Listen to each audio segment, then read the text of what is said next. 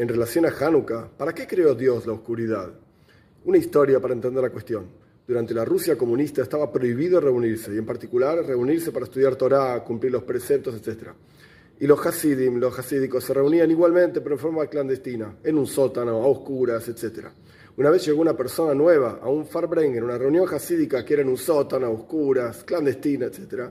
Y no veía nada, dijo, pero no se ve nada acá, ¿qué pasa que está tan oscuro? Le dijeron, vení, sentate, escucha un poquito y ya te vas a acostumbrar a la oscuridad.